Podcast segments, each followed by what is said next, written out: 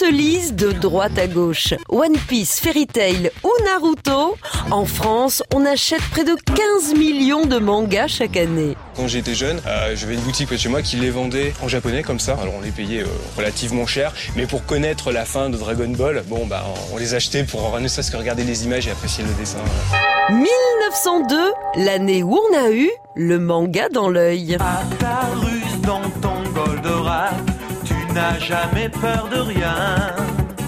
Quand l'armée de Vega attaque, tu lances tes fulgures au point. Au XIIe siècle, les artistes japonais peignent sur des rouleaux de papier longs de plusieurs mètres. Leurs dessins racontent des légendes ou des récits guerriers et pour connaître la fin, il n'y a qu'à dérouler. En 1814, le peintre Okuzai publie un recueil de croquis qu'il intitule Manga. En japonais, ça veut dire dessin futile, grotesque et divertissant. C'est une révolution. Belle manœuvre, Vénusia. Merci, Actarus. Dans les années 1850, le Japon, contraint par les États-Unis, ouvre ses routes commerciales et découvre la culture occidentale. Deux expatriés, l'anglais Charles Wirgman et le français Georges Bigot, y apportent l'art du dessin à l'européenne.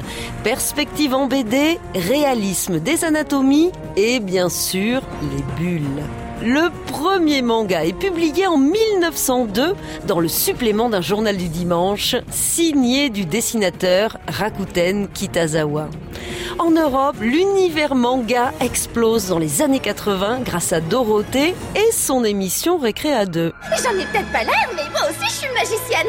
Mon rêve, ce serait d'intégrer une grande guilde. Oh, une pleine de mages fabuleux. Cette année encore, le festival d'Angoulême va célébrer la bande dessinée japonaise et c'est la moindre des choses parce qu'elle représente 40% des ventes de BD en France.